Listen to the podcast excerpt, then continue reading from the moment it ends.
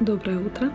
Это Анна Гор и астропогода на вторник, 9 февраля. Продолжает свое ретроградное движение Меркурий, создавая путаницу и проволочки на ровном месте. На ретрофазе этой планеты не рекомендуется покупать бытовую технику и любые гаджеты, связанные с приемом и передачей информации. Например, мобильный телефон, роутер, принтер и тому подобные предметы.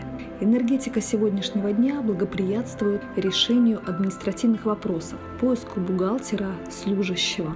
Для начала диеты. Для свидания день не очень подходит, слишком много расчета.